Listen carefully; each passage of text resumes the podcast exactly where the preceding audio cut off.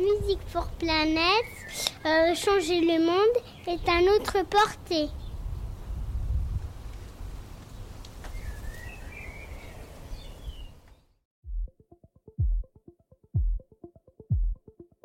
Je m'appelle Alex Jubien et je suis depuis plus de 20 ans un acteur de l'innovation.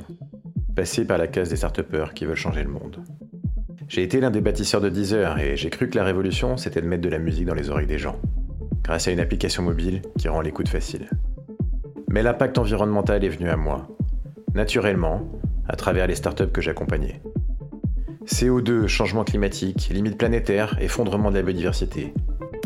J'ai plongé dans l'éco-anxiété. Pris dans le tourbillon des émotions, l'art a été mon échappatoire et la musique mon remède magique. Grâce aux artistes, j'ai trouvé le courage de tout réinventer. L'inspiration environnementale est mon nouveau métier. Et peut-être que la révolution, c'est justement de mettre de la musique dans les oreilles des gens. De la musique for planet. C'est le nom de l'association que nous avons créée, et c'est aussi un véritable cri de ralliement.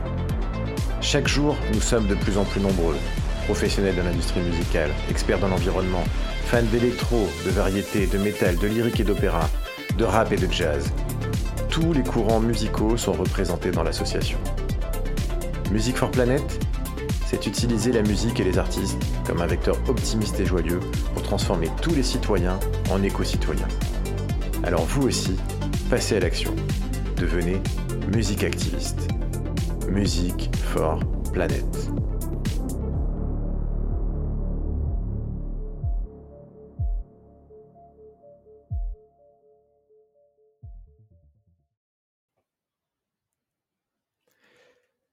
Bonjour Didier, je suis ravi d'échanger avec toi sur le Krakatoa. Euh, moi, ce que je trouve super impressionnant euh, dans votre salle, c'est l'entrée, euh, où il y a une liste d'artistes, notamment internationaux, phénoménale. Et ce, que, ce que ça m'a fait la première fois que je suis rentré dans le Krakatoa, c'est qu'on aurait, plus vite fait de faire la liste des artistes qui ne sont jamais venus au Krakatoa, plutôt que ceux qui sont déjà venus, tellement c'est impressionnant. Alors vous êtes en Gironde, où il fait chaud en ce moment, on est dans la période d'été avec, avec notamment les, les, les incendies. bon, l'urgence environnementale euh, bat son plein et on va parler justement bah, euh, de la vision euh, environnementale au Krakatoa. Alors, est-ce que tu peux revenir un peu sur l'historique du lieu? Je crois que c'est un, lieu assez ancien. absolument. C'est en fait à la base le Krakatoa, c'est une idée qui a germé dans ma tête et qui a été soutenue par un certain nombre d'autres personnes qui ont amené la création d'une association. C'était en 1989 et le lieu date de, Alors, l'association, elle, date de 89, mais euh, c'est important de partir là-dessus dans la mesure où il faut comprendre que le Krakatoa, à la base, c'est une idée. Une idée qui, a une, qui, qui, apparaît à une époque où euh, il n'est pas, il pas question euh, euh, qu'une ville ou, quoi que ce, ou quelle que soit la collectivité puisse envisager d'investir euh, euh, pas mal d'argent public sur la création d'un lieu où se tiendrait euh, je dirais, ce qu'on appelait à l'époque la culture rock. Euh, ça ne faisait pas partie de la culture. Euh, donc, de l'idée est venue l'idée de, la création d'un lieu dans lequel, qui ne soit pas un bar, même si les bars c'est hyper important pour toutes ces musiques, qu'on appelle aujourd'hui musique actuelle, mais un lieu qui soit une salle, une salle dans laquelle il y ait une programmation régulière, une salle dans laquelle on puisse aider les groupes à se développer, une, salle dans laquelle on puisse faire en fait plein de choses et un lieu repéré comme euh, un lieu euh, dit de culture rock. Là, on est à la fin des années 80. Euh, et donc, euh, aujourd'hui, on appelle ça les musiques actuelles au pluriel. sauf qu'à l'époque, comme je le disais précédemment, on ne peut pas envisager qu'une qu'une ville ou une collectivité puisse miser pas mal d'argent public sur une création d'un lieu comme ça. C'est pas le cas aujourd'hui, et tant mieux. Donc à l'époque, donc la seule solution qui se présentait aux premiers euh, activistes que je fus, euh, c'était d'essayer de trouver un bâtiment déjà existant et venir euh, en fait poser un projet associatif à l'intérieur de ce bâtiment. C'est globalement ce qui a été fait à pas mal d'endroits. Je ne citerai que le Florida à Jeun qui s'est positionné dans un ancien cinéma. Je citerai sur l'agglomération à Bordeaux le, Parallèle Attitude Diffusion qui a créé un lieu euh, sur, euh, euh, dans un ancien théâtre.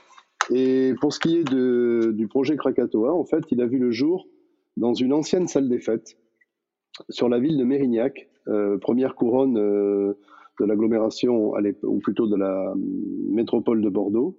Mérignac est connu pour son aéroport, Mérignac est connu pour pas mal de choses et maintenant est connu pour le Krakatoa. Cette ville avait donc une salle des fêtes qui datait de 1960 et qui était, euh, euh, on va dire, euh, comment dirais-je, fatigué. Et il se trouve que lors de mon autre vie, lorsque j'étais manager d'un groupe, j'ai eu à devoir chercher un lieu pour pouvoir faire une résidence avant de partir en tournée. Et je dirais que les deux choses se sont, comment dirais-je, juxtaposées. L'idée de créer un lieu et, le, cette histoire autour de, ce groupe. Et j'ai donc cherché un lieu pour faire cette résidence technique. Et je suis arrivé un petit peu par hasard et grâce à l'aide d'une d'une jeune femme qui travaillait sur la ville de Mérignac, je suis arrivé dans la salle des fêtes d'Arlac, construite en 1960, euh, gros bâtiment en béton, euh, doté d'un balcon avec un plateau, euh, mais donc, comme je le disais, un petit peu fatigué. Et en fait, quand on est venu faire notre résidence, on s'est rendu compte, je me suis rendu compte que le lieu avait une très très bonne acoustique, avait des configurations tout à fait intéressantes, puisqu'elle était dotée, cette salle, d'un parterre et d'un balcon, donc de possibilités de, fractionnement euh, en termes de public. On n'était pas obligé d'avoir de remplir, de remplir la salle, ce n'est pas quelque chose de, plan. Euh, et puis, euh, de quoi faire dans un premier temps une loge, de quoi faire un, un catering, enfin un hall d'entrée, un bar enfin tous les ingrédients qui me semblaient nécessaires euh, pour pouvoir accueillir ce projet euh, qui à l'époque ne s'appelait pas encore Krakatoa d'ailleurs.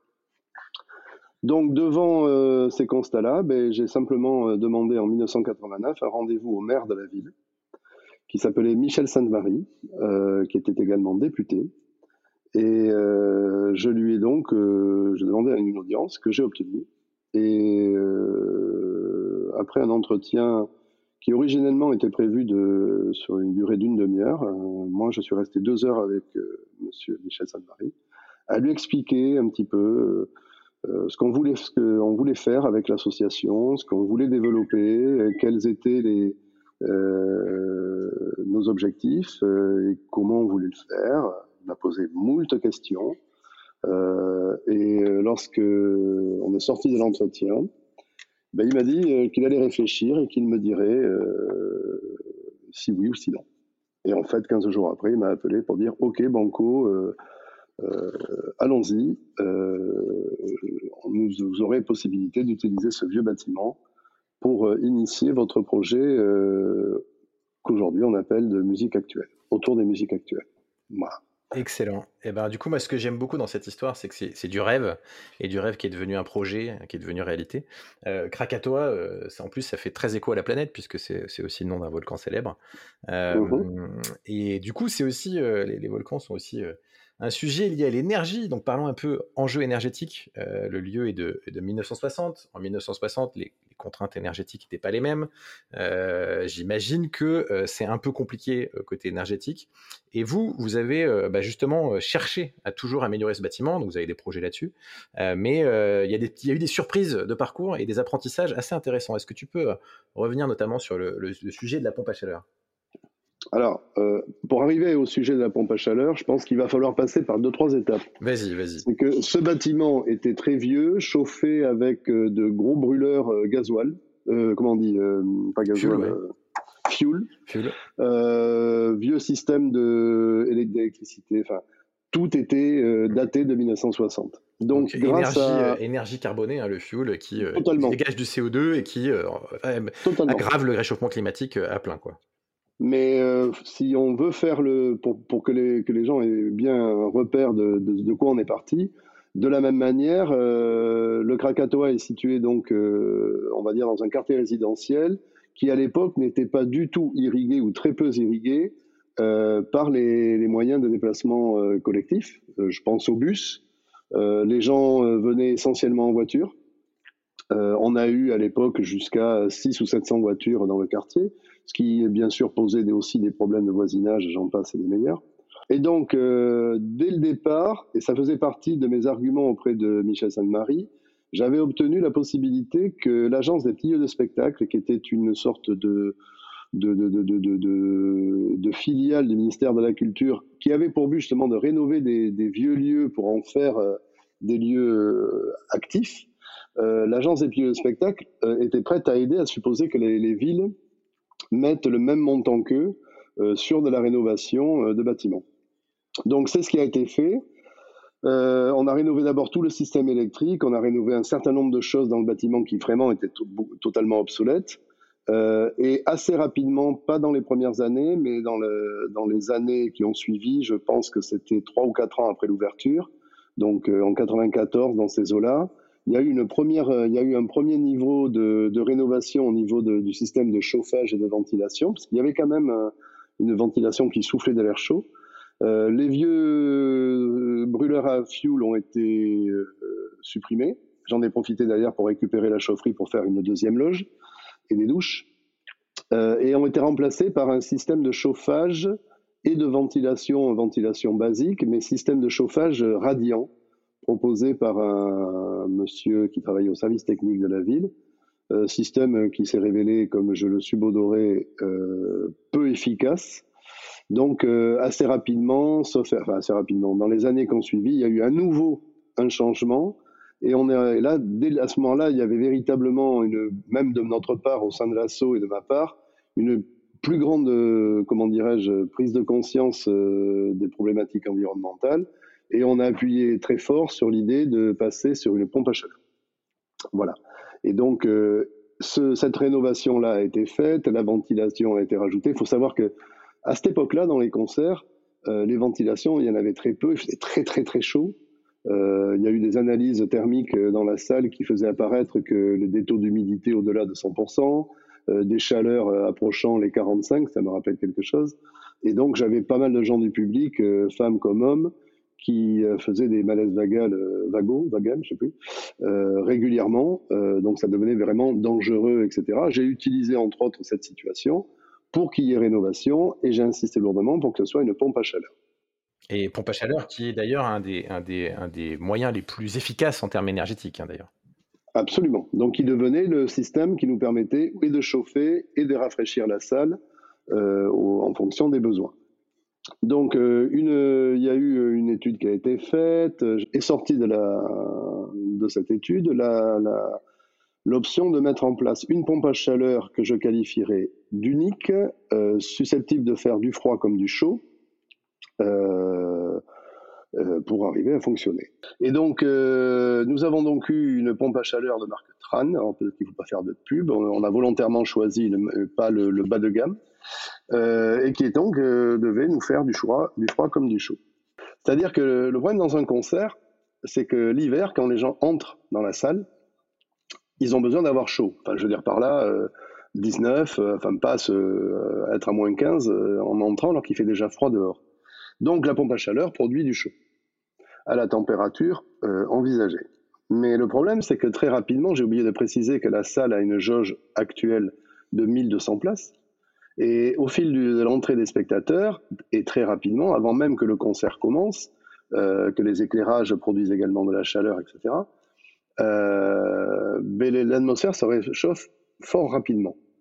Et ce qu'on a constaté, c'est que la pompe à chaleur avait de grosses difficultés pour chavirer du chaud au froid euh, dans un délai qui que nous on évalue à 30-40 minutes.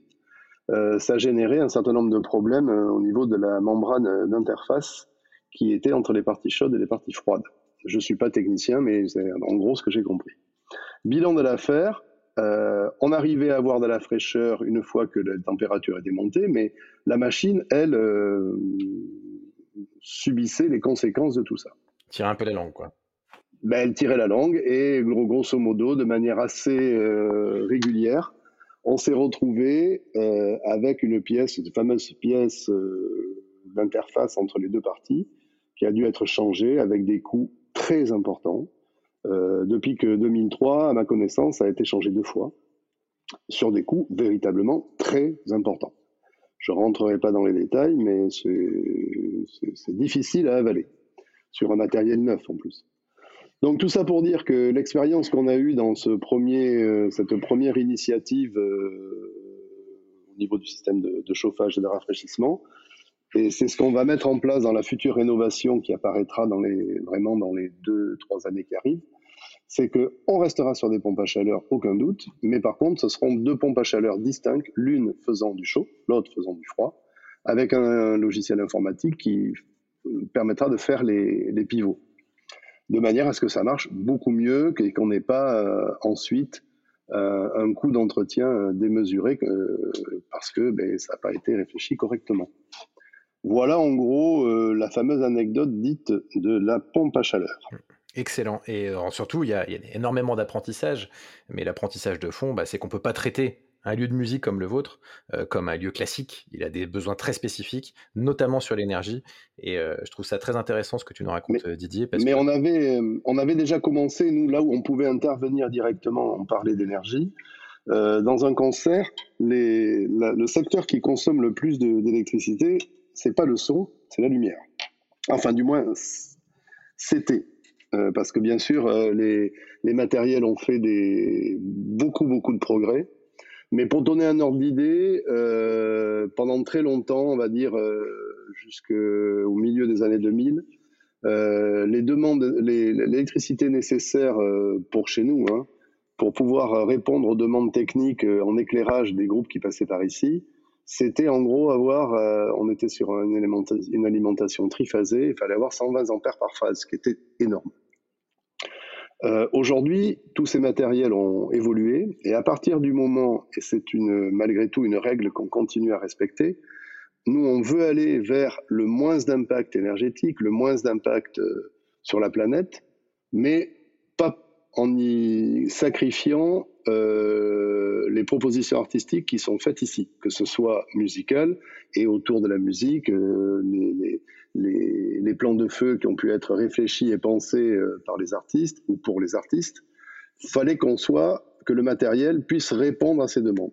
À partir du moment où ça a été le cas, toutes les rénovations techniques et renouvellement de matériel d'éclairage ont été faits dans l'optique de la transition énergétique. En clair, on est passé d'un éclairage halogène à un éclairage à LED, euh, et à partir du moment où véritablement les propositions euh, techniques euh, nous permettaient de répondre aux demandes des artistes. Je ne sais pas si je suis clair dans mon ah, explication. et, ça passait par une veille aussi, vous avez mené beaucoup de veilles sur les évolutions du matériel. Bah, les premiers, tu vois, il y a un projecteur qui est très très utilisé dans le spectacle, c'est le PAR, un vieux projecteur qui est, issu d'ampoules d'avions inventés par la, plus ou moins par l'armée américaine à la fin de la guerre. Euh, ce par est beaucoup utilisé. Moi, quand les, premiers représentants sont venus avec des parts à LED, je leur ai dit, c'est très simple, vous le branchez là. Voilà, je mets un par à côté dit halogène. Et tant que, euh, voyons voir quelle est la différence. Et très souvent, les, premières euh, générations de, projecteurs à LED n'arrivaient pas à, reproduire les mêmes températures de couleur, euh, voire de lumière. Donc, tant qu'ils n'y sont pas arrivés, ben, on n'en a pas pris. À partir du moment où ils y sont arrivés, ben, tous les renouvellements ont été faits comme ça. Aujourd'hui, on, est passé de, de, 4, de 100% de, projecteurs euh, halogènes à, euh, en rester 5, euh, 5%. Tout le reste sont devenus des, projecteurs à LED, ce qui nous permet déjà de tirer beaucoup moins d'électricité. Je parlais tout à l'heure de 120 ampères par phase. Aujourd'hui, on sait qu'on pourrait fonctionner quasiment avec euh, un peu moins de la moitié de cette puissance-là. Pour ce qui est du son, pareil, il y a eu beaucoup d'évolutions, mais c'est en moindre mesure parce que dès le départ, le son ne nécessitait pas de gros, de grosses, comment dirais-je, euh. Mais là aussi, euh, enfin quoi qu'il arrive, tout ce qui est euh, matériel de scène a été envisagé, acheté, renouvelé. Dans cette optique-là, c'était l'endroit où on pouvait intervenir dès le départ. La pompe à chaleur pour le bâtiment, ça faisait partie d'une autre manière d'intervenir. Euh, toutes les vieilles huisseries euh, métal à, vitre simple ont été depuis pas mal d'années euh, liquidées pour passer ben, à du double vitrage et dans la future rénovation on passera à du triple vitrage pour renforcer notre, notre isolation. Il faut bien comprendre que dans les salles de musique actuelles, on a des niveaux sonores qui sont assez importants. Euh, donc de toute manière, on, avait, on, a fait au fil des années des rénovations de plafonds, de choses comme ça. On a, réussi, on a dû faire également une isolation acoustique. bien souvent, l'isolation acoustique, le positionnement par exemple de couches de laine de verre ou de laine de roche, dans le cas présent c'est de laine de roche sur les plafonds du Krakatoa, ont bien sûr joué pour l'isolation acoustique, mais aussi joué pour l'isolation thermique. Enfin, voilà, dès qu'il y a eu des changements sur le bâtiment ou sur les matériels qui nous permettent de fonctionner, on a toujours essayé, autant que faire se peut, de les penser euh, dans cet esprit-là. Voire parfois d'explorer, hein, c'est comme ça qu'on innove, euh, c'est l'innovation environnementale un peu. Alors tu, mentionnais le projet de rénovation euh, qui est très ambitieux, je le trouve extrêmement intéressant. Est-ce que tu veux qu'on, bien qu'on enchaîne sur ce projet de rénovation qui, est, qui va arriver? Alors là, c'était pour ça, c'est pour ça qu'il était important de parler un petit peu des, premières années du Kraka. Donc on part d'un bâtiment des années 60 euh, qui n'est pas adapté exactement au projet que nous, artistique que nous avions envisagé. Et donc, au fil des années, euh, et malgré les rénovations, on a dû adapter notre projet au bâtiment. Euh, on n'a pas eu le choix.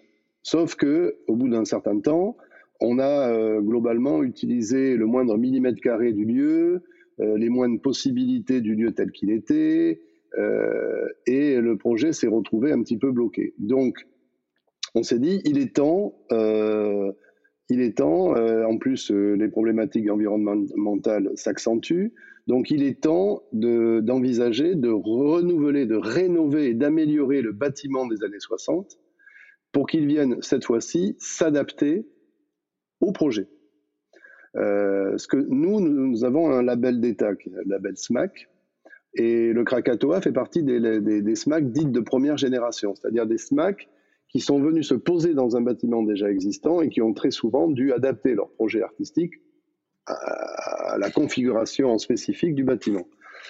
Et là, nous, on arrive au moment où c'est plus possible. Donc, on, est, on a envisagé un nouveau projet et de fait de remettre ce bâtiment pour véritablement ce qu'on espère, fait dedans et ce qu'on espère faire dedans dans le futur. Et si je me trompe pas, c'est pas l'adapter pour 2020, c'est l'adapter plutôt pour 2030 voire 2040. Bah, quand on commence à réfléchir à ça entre 2013 et 2015, où apparaît le premier, le projet écrit, euh, là, il est plus, là, selon moi, il n'est plus question de tergiverser. On ne peut pas envisager la rénovation d'un bâtiment. Euh, tu sais bien que ce type de rénovation-amélioration, elles ne sont pas faites tous les, tous les 3-4 ans. Ça, la preuve, euh, donc on sait que le, bâtiment rénové sera là pour quelques années. Donc on ne peut, je ne vois pas comment on peut l'envisager sans prendre en considération ce paramètre euh, lié à la planète. Hum. Et alors, du coup, vous avez euh, étudié, je crois, négawatt ou positivité, neutralité? Alors non, on a, on a écrit d'abord le projet. Hum. on a envisagé un certain nombre de choses et il a été soumis, entre autres, à, travers notre réseau régional qui s'appelle le RIM, il a été soumis euh, sur un espèce de concours dans lequel nous avons gagné l'intervention de Negawatt au même titre que des collègues à Châtellerault euh, sur un projet qui s'appelle la station-service. Euh, et donc, on a pu bénéficier de la rencontre et de la visite et de l'expertise de, des gens de Negawatt, ce qui nous a permis de, faire évoluer aussi le projet écrit, tel qu'on l'avait écrit. Originellement, on avait envisagé que le bâtiment puisse devenir, dès le départ, euh, énergétiquement positif, ce qui n'est pas le cas aujourd'hui. Euh, on avait envisagé pas mal de choses. Cette rencontre avec eux nous en fait prendre conscience que mieux valait viser la neutralité. Si on arrivait à une positivité, tant mieux. Mais mieux valait, mieux valait viser la neutralité. Euh, ça nous a permis de prendre conscience que les rénovations du bâti allaient participer, mais que nos fonctionnements devaient également être adapté pour avoir une plus grande efficacité sur ce champ-là. Enfin, il y a eu pas mal de choses qui se sont. C'était plutôt positif, cette rencontre. Alors, positif, hein, juste pour, euh, pour, préciser pour notre audience C'est que, que le bâtiment, dans son activité, euh, consomme moins d'énergie au sens large que, qui, voilà, qui soit que le bilan entre ce qui est consommé et ce qui est produit, puisque dans le cas présent, il y aura une production, euh, ben, soit positif, soit au-dessus de zéro. Exactement. Bah, parlons de cette production. Alors, du coup, comment, euh, en quoi ça va consister? Alors, alors euh, là, il va y avoir, à travers cette rénovation, amélioration, il va y avoir une plus grande, un gros travail d'isolation au sens propre du bâtiment. comme il va y avoir adjonction de, de bâtis, ils vont être faits selon les normes actuelles, et qui vont donc participer aussi à l'isolation du bâtiment. Alors ça, c'est à but euh, dans le cadre de la transition, mais ça aura, en plus, ça va faire double emploi, puisque qui dit isolation euh, thermique, euh, etc., participe aussi à l'isolation acoustique. Donc, les deux vont aller dans le même sens. Donc ça, on va essayer de, donc, de perdre le moins d'énergie possible. On va essayer d'en consommer le moins possible, entre autres, c'est ce que je disais tout à l'heure, euh, en utilisant des, matériels, euh, euh, que ce soit d'éclairage sur scène, de son, tous les matériels, les, équipements au sein du bâtiment sont pensés et, achetés avec le, comment de la consommation la plus basse. On a bien peur que malgré tout ça, on n'arrive pas à la neutralité et encore moins à la positivité. Donc, il se trouve que le Krakatoa, étant pourvu d'un toit quasi plat, pourra recevoir un certain nombre de, panneaux photovoltaïques qui vont donc lui permettre soit d'atteindre à minima la neutralité, voire la positivité, justement, c'est-à-dire être plus producteur que consommateur d'électricité. On y a rajouté un autre volet, et ça c'est nous qui avons insisté là-dessus. On nous, dans une salle de spectacle comme ici, euh, par exemple, pour ce qui est de l'utilisation de l'eau, on utilise de l'eau pour euh, le catering, la cuisine, on utilise de l'eau au bar, mais en des quantités relativement faibles. Euh, on utilise de l'eau pour les douches des artistes, mais également en quantité relativement faible, sachant qu'on fait en gros une soixantaine de concerts dans l'année. Par contre, euh, comme nous, recevons des publics qui peuvent atteindre 1200 personnes, on a une moyenne de fréquentation, comme on fait beaucoup de découvertes, donc des, des publics moindres on a une moyenne qui doit être euh, aux alentours de 600-700 personnes. Euh, tous ces gens, quand ils sont là, ils sont là pour 4-5 heures. Euh, là, je parle des spectacles uniquement. vont être amenés à passer dans le petit endroit sympathique que l'on appelle les toilettes. nous sommes ici pourvus de toilettes avec des chasses d'eau qui sont branchées sur le réseau d'eau potable. Et quand on voit la consommation, et qui est de loin la consommation la plus importante d'eau sur le bâtiment, on s'est dit que là, c'était pas très très cohérent à l'heure où l'eau est l'un des biens qui va être le premier à manquer, il faut pas se leurrer.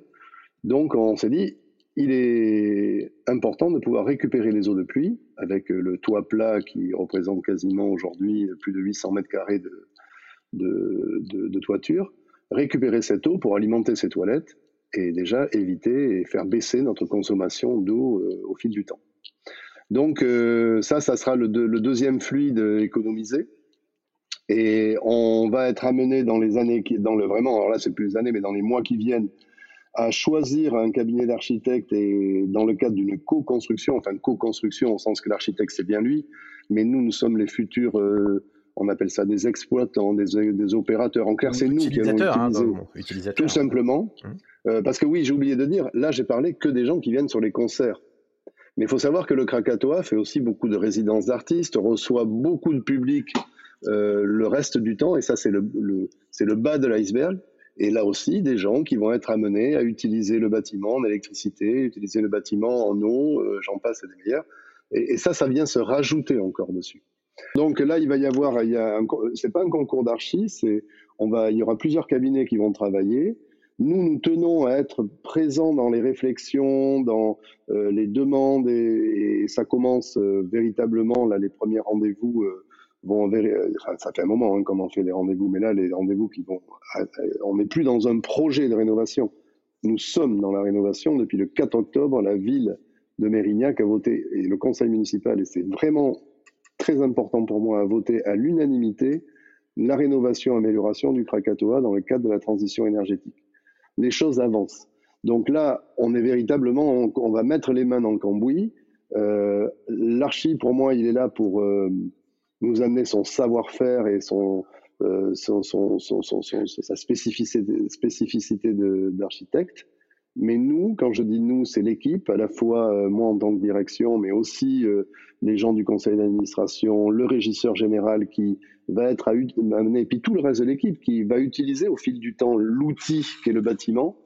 Euh, on veut véritablement être présent et pouvoir veiller à ce que ce que nous envisageons pour l'avenir puisse véritablement être envisagé dans le projet pour être mise en place et qu'on puisse véritablement aller dans ce sens-là. Je ne sais pas si je suis très clair là. Si, si, euh, c'est très bien et j'allais rebondir sur le fait que, que c'est comme ça qu'on fait de l'innovation, c'est de l'innovation environnementale. Euh, vous explorez, euh, vous, vous co-construisez. Aujourd'hui, les, projets d'innovation, ça marche complètement comme ça. Et puis surtout, vous mesurez aussi. quand tu parlais tout à l'heure de la récupération d'eau, bah, vous êtes rendu compte du besoin parce que vous avez cherché à mesurer les impacts. donc, bah que ce soit un bilan carbone ou l'utilisation de son eau, bah, vous savez d'où ça vient. Et donc, vous savez comment euh, vous n'auriez pas eu l'idée si vous n'étiez pas rendu compte que c'était les toilettes qui consommaient le plus. Ben oui, Parce que, euh, quand on fait l'analyse. Elle n'est pas viable pour le potable. Par contre, elle est très viable pour ça. Voilà, exactement. Euh, ça me semblerait, mais je, je, ne vois pas comment on peut envisager une rénovation de bâtiment, que ce soit celui-là au sens d'un bâtiment public. je veux dire, c'est un bâtiment qui appartient à la ville. c'est un bâtiment. On a tout à y gagner, à la fois pour la planète, c'est une évidence, pour ceux qui arriveront derrière, euh, bêtement, après, dans le cadre de, de, l'exploitation à proprement parler, le budget de fonctionnement, s'il est réfléchi correctement en investissement, sera moindre euh, parce qu'on on va moins aller chercher d'eau potable sur le réseau, parce qu'on va moins aller chercher de l'électricité sur le réseau. Voilà. On aura moins d'impact et ça coûtera également moins cher. Tout simplement moins cher. C'était le premier épisode avec le Krakatoa. Et dans le deuxième épisode, nous retrouverons Didier Estève et Marie Bajois du Krakatoa pour parler des autres aspects environnementaux. Le transport, le bar, le catering, le mécénat environnemental, mais plus généralement comment le Krakatoa innove sur les enjeux environnementaux.